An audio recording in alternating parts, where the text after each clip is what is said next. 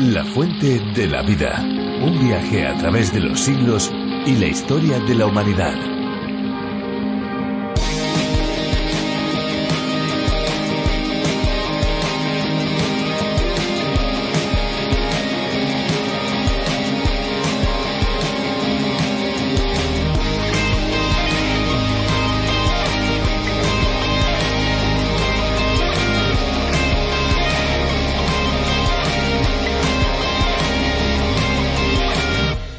Nuestro cuerpo necesita agua para mantenerse en buen estado. Y es que el agua constituye más de la mitad de nuestro peso corporal. Cada célula, tejido y órgano de nuestro organismo necesita este líquido para funcionar correctamente. En este sentido, una correcta hidratación debe ser uno de los pilares fundamentales para quienes practican deporte constantemente y en especial para quienes practican deportes de resistencia. Cada mil kilocalorías consumidas es necesario ingerir un litro de agua.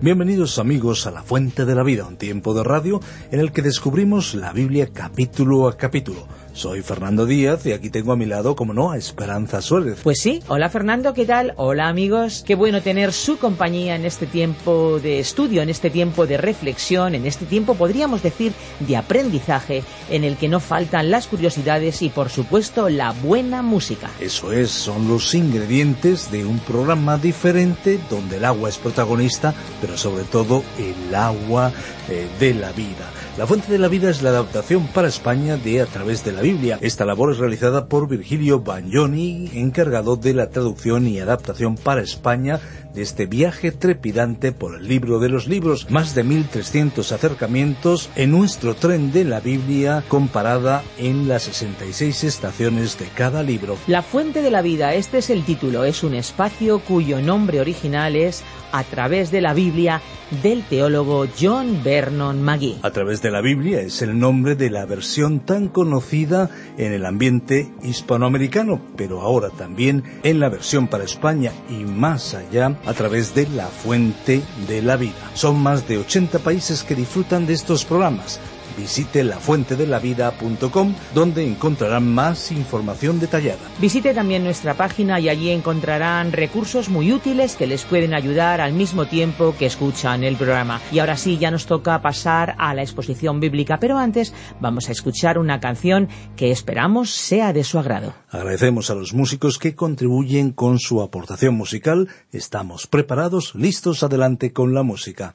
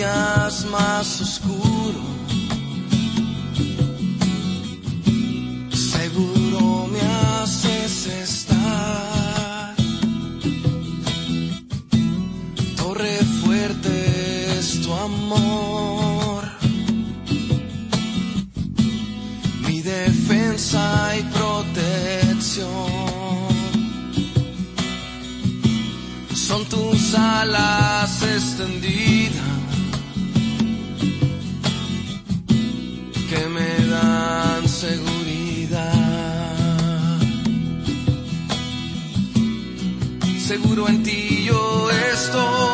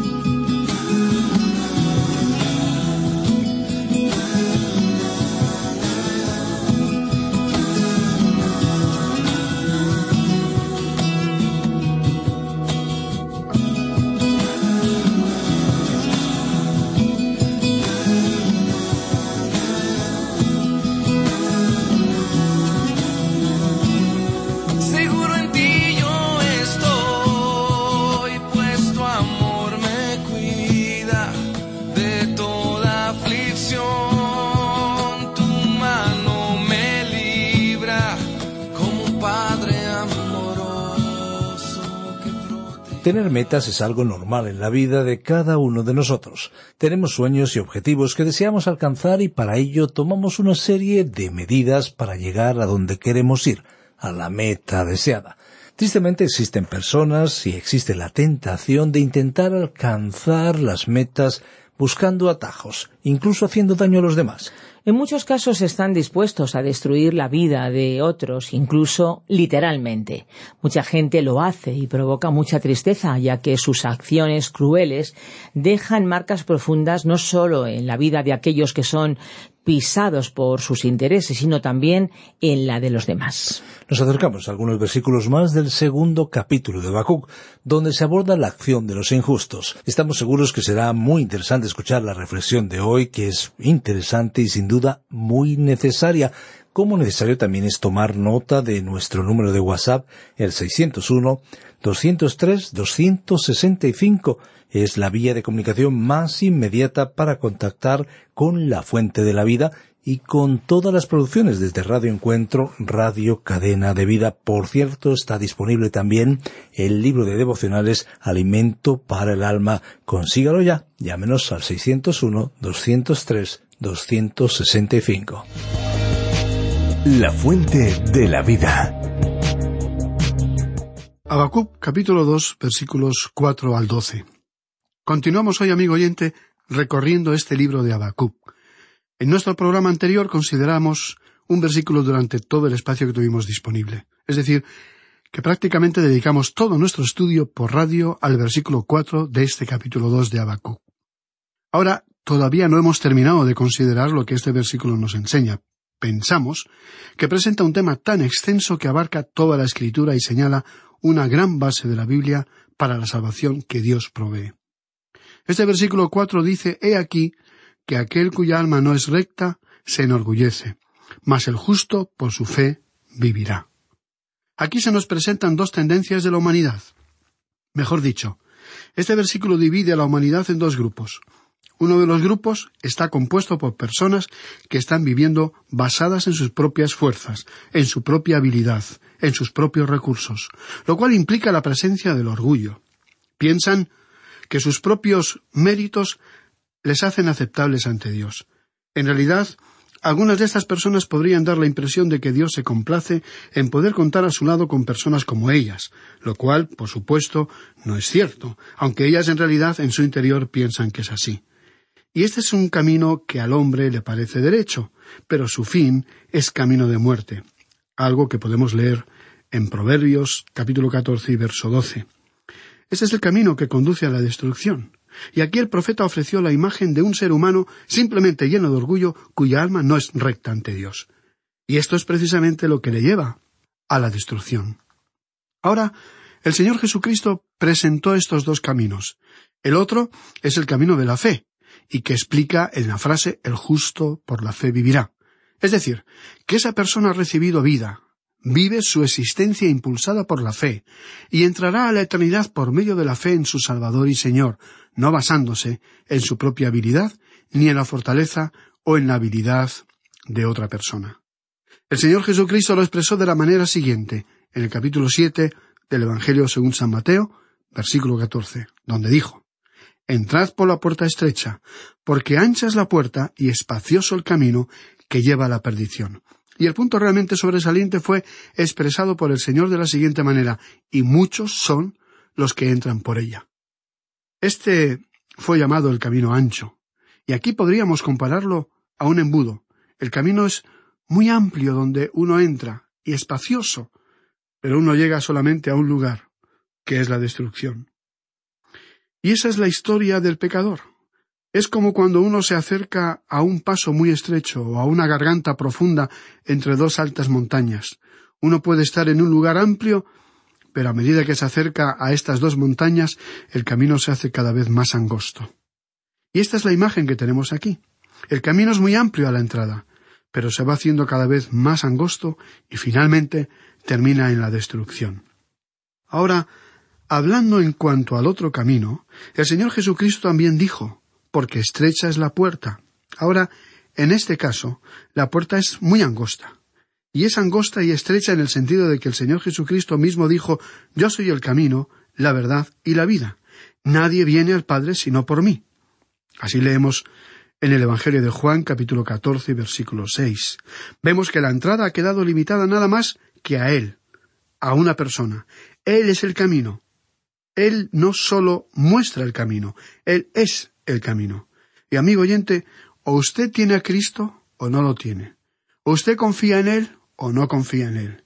Y eso no tiene nada que ver con realizar ciertas ceremonias, o con el prometer hacer ciertas cosas, o a expresar un testimonio de fe públicamente en un servicio religioso o algo por el estilo. Ni siquiera está relacionado con el unirse formalmente a una iglesia. Este es un asunto que tiene que ver con su relación personal con Cristo. Esta es la razón por la cual esta puerta es estrecha. Dios ha limitado al mundo a una cruz, y Él pregunta a cada humano ¿Qué harás con mi hijo que murió en la cruz por ti? Como está escrito en Mateo 7:14, porque estrecha es la puerta y angosto el camino que lleva a la vida y pocos son los que la hallan. Recordando la comparación o ilustración anterior, podemos notar que ese embudo ha sido invertido. Uno entra por la parte angosta. Cristo es el camino. Pero al entrar por él, uno ve que el sendero no se hace cada vez más angosto, sino que, por el contrario, se amplía.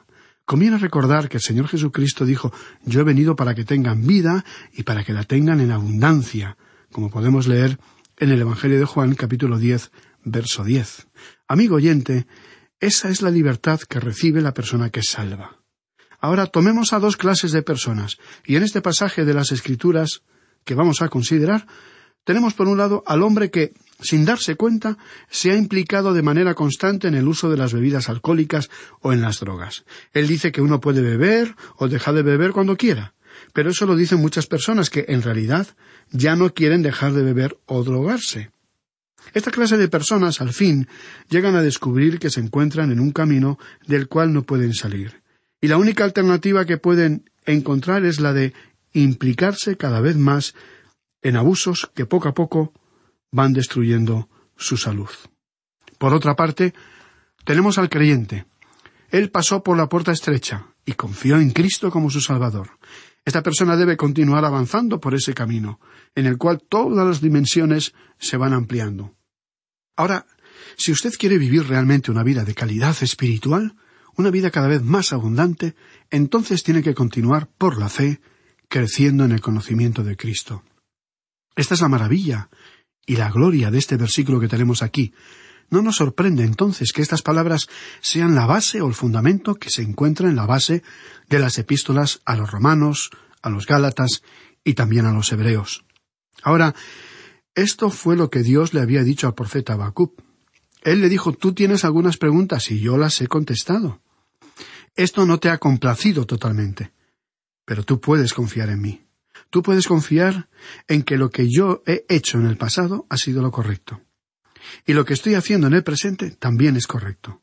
Y tú puedes confiar en mí, porque lo que voy a hacer en el futuro será algo correcto y apropiado, porque yo estoy en el control del presente y del futuro. Ahora, con eso en mente, amigo oyente, podemos todos formularnos la famosa pregunta expresada por el apóstol San Pablo en su carta a los Romanos capítulo ocho verso veintiocho. ¿Quién acusará a los escogidos de Dios? ¿Quién puede acusarnos si hemos confiado en Cristo? porque también añadió el apóstol. Y sabemos que a los que aman a Dios, todas las cosas les ayudan a bien, esto es, a los que conforme a su propósito son llamados. Por lo tanto, Dios le está diciendo a Habacuc que él se encargaría de los babilonios oportunamente. Él señaló aquí la base sobre la cual él los iba a juzgar. Dios le estaba diciendo dame tiempo, y yo me ocuparé de ellos.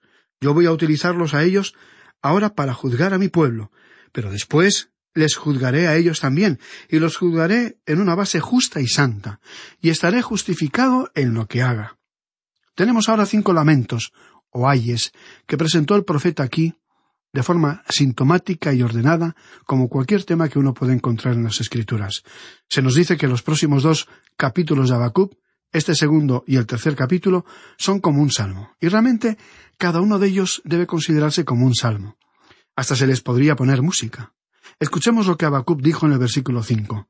El profeta estaba hablando aquí en cuanto a los babilonios, y ellos, en este momento, no eran la gran nación que llegarían a ser más adelante en la época del profeta Daniel. Y aquí tenemos la primera acusación, que ellos se habían dejado controlar por el vino, destacando también que el hombre de Babilonia era un hombre muy orgulloso. Leamos este versículo cinco que dice, y también el que es dado al vino es traicionero, hombre soberbio, que no permanecerá. Ensanchó como el Seol su alma, y es como la muerte, que no se saciará.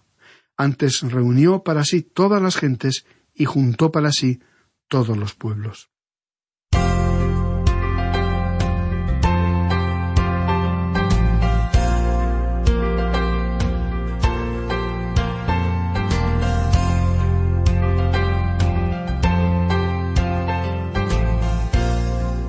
Babilonia llegó a ser el primer gran poder mundial. Este era el objetivo que ellos estaban buscando. Y esto fue lo que llegaron a ser. Y esta ha sido la filosofía de muchas grandes naciones alrededor del mundo, la de actuar con el mismo propósito, de que algún día llegaran a gobernar al mundo entero. Algunas naciones han intentado, interviniendo en los asuntos internos de varios países, cuando no debieran haberlo hecho. Sin embargo, esa es la idea equivocada o falsa o la ambición que tienen algunos pueblos del mundo. Y esa fue la falacia de Babilonia misma. Ellos tenían una filosofía que los llevaba a creer que su destino era gobernar a todo el mundo. Pensaban que eran capaces de hacerlo, y se llenaron de orgullo, y entre otros pecados eran culpables de este pecado de la embriaguez. Y ya hemos visto esta situación en varias ocasiones. La encontramos cuando estudiamos los libros de Amós y Joel, y también estaba expresada en el libro de Nahum, y ahora otra vez aquí en Habacuc. Se describió a una sociedad controlada por la embriaguez y otras prácticas o costumbres relacionadas con ella, y fue un factor importante en la caída de grandes naciones. Nahum presentó de una manera muy clara que fue la embriaguez y sus consecuencias lo que hizo caer a Asiria. También fueron los mismos factores los que obligaron a Dios a enviar al reino del norte a la cautividad. Y Abacum estaba diciendo aquí que era la embriaguez, lo que haría que Dios destruyera totalmente a ese gran reino babilónico. Es decir, que la embriaguez y sus tremendas secuelas en la mente y en las acciones de gobernantes y gobernados de un pueblo conducía a pueblos enfermos a su propia destrucción. Eso fue lo que caracterizó a Babilonia. Y si usted lee el capítulo cinco del libro de Daniel, el cual estudiamos no hace mucho tiempo, recordará que el rey Belsasar hizo una fiesta, y esa fue la noche en que cayó Babilonia. ¿Por qué? Porque tanto el rey como sus príncipes estaban todos dominados por los efectos de la bebida, en una noche de desenfreno y embriaguez, aunque ellos se sentían completamente seguros dentro de su ciudad.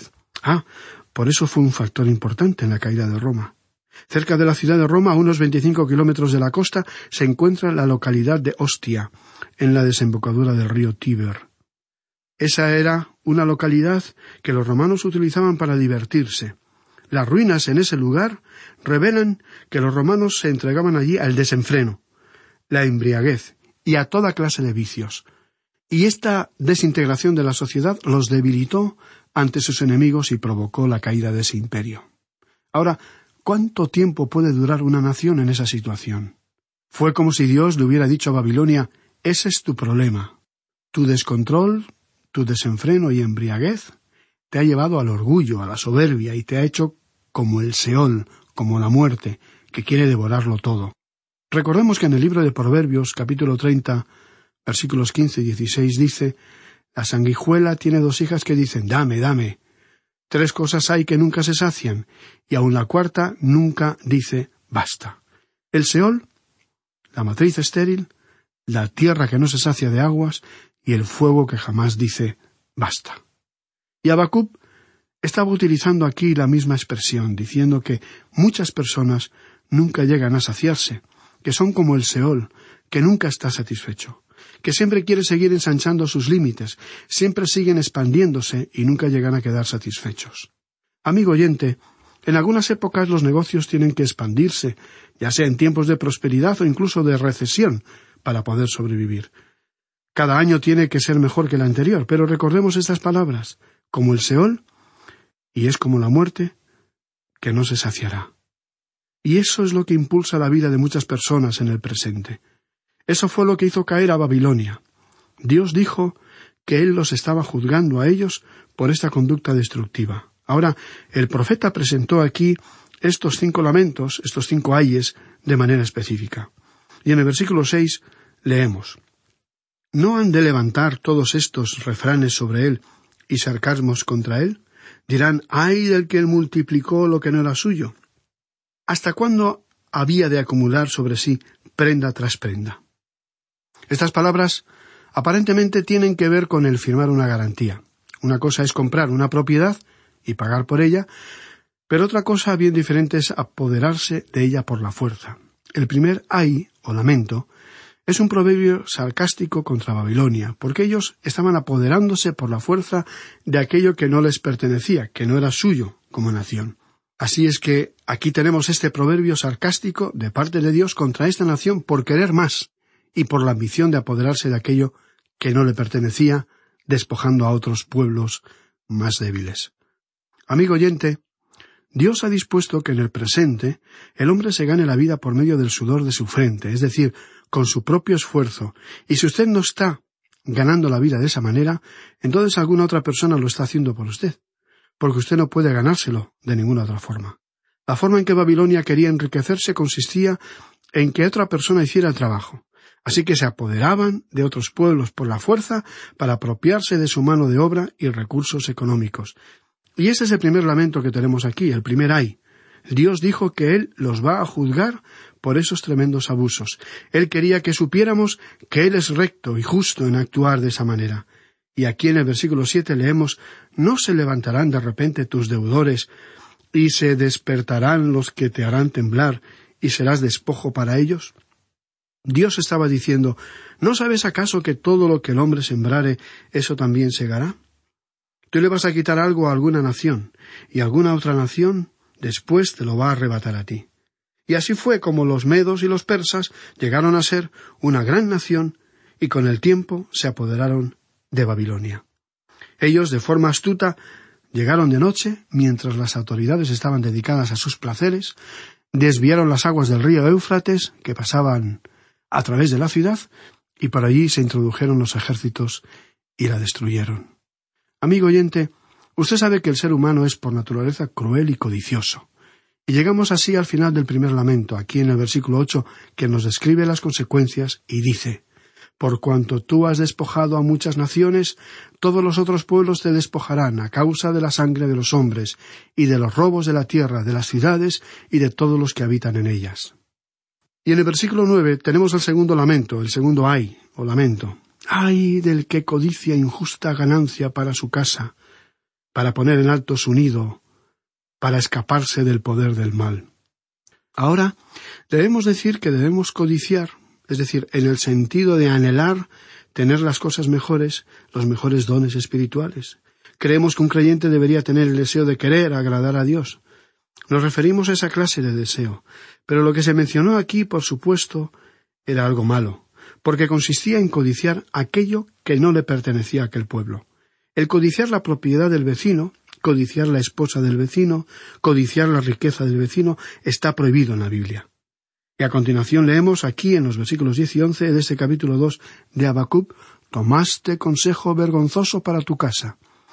Asolaste muchos pueblos y has pecado contra tu vida. Porque la piedra clamará desde el muro y la tabla del enmaderado les responderá. Recordemos lo que sucedió cuando los fariseos querían que el Señor Jesucristo hiciera callar a las multitudes, aquel día en que Él estaba entrando a Jerusalén de manera triunfal. La multitud alegre daba grandes voces por todas las maravillas que habían visto. Y el Señor respondió que si ellos se callaban, es decir, que si la multitud se callaba, entonces las piedras clamarían.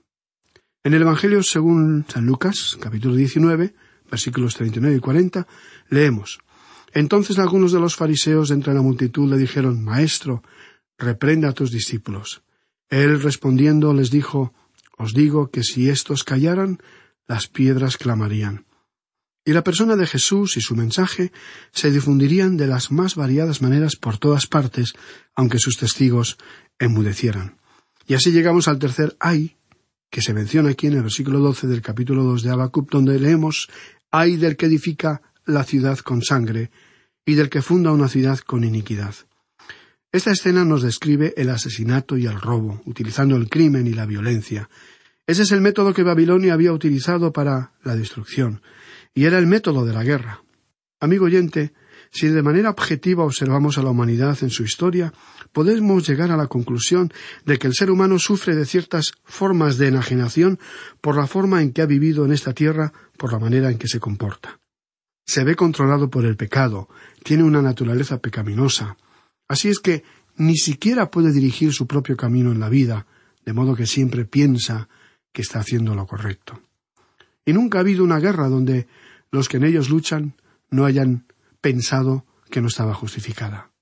Amigo oyente, en este pasaje bíblico tenemos la condenación de Dios para Babilonia, y aquella lejana situación del pasado la podemos aplicar a nuestra propia época, no importa en qué parte del mundo nos encontremos. Bien, amigo oyente, vamos a detenernos aquí por hoy. Y continuaremos con nuestro estudio en nuestro próximo programa. Mientras tanto, les recordamos leer todo el capítulo 2 de la profecía de Habacuc para estar más familiarizado con su contenido y extraer de este estudio el mayor provecho posible. Esperamos, pues, para proseguir juntos compartiendo las enseñanzas que día a día nos va dejando este largo viaje a través de la Biblia. Después de escuchar esta reflexión tan interesante, llega el tiempo de despedirnos. Sí, nos acercamos al final de este programa, pero nuestro recorrido por los libros de la Biblia sigue, no para. Aquí estaremos de lunes a viernes en la misma emisora, pero también el día que ustedes quieran a través de nuestros eh, podcasts, por supuesto en lafuentedelavida.com, desde donde pueden acceder a nuestras notas y bosquejos. La Fuente de la Vida también está disponible para los dispositivos móviles. Descargue la aplicación La Fuente de la Vida, que también se puede encontrar con el nombre a través de la Biblia. Es una aplicación multilingüe donde pueden acceder a la versión para España. Si desean contactarnos, nuestra vía más inmediata es eh, nuestro WhatsApp, el 601 203 265. También nuestro número de teléfono en España es el 91 422 0524. Por eso deben acceder a través del prefijo más 34 si nos contactan desde fuera de España. Y bueno, para aquellos que son más clásicos, pueden escribirnos a la calle Pablo Serrano, número 7 posterior, código postal 28043, Madrid, España. O bien pueden enviarnos un correo electrónico a info arroba radioencuentro.net. Gracias por acompañarnos en este fascinante viaje por los libros de la Biblia. Hasta pronto amigos y no se olviden, hay una fuente de agua viva que nunca se agota. Beba de ella. Este ha sido un programa de Radio Transmundial producido por Radio Encuentro, Radio Cadena de Vida.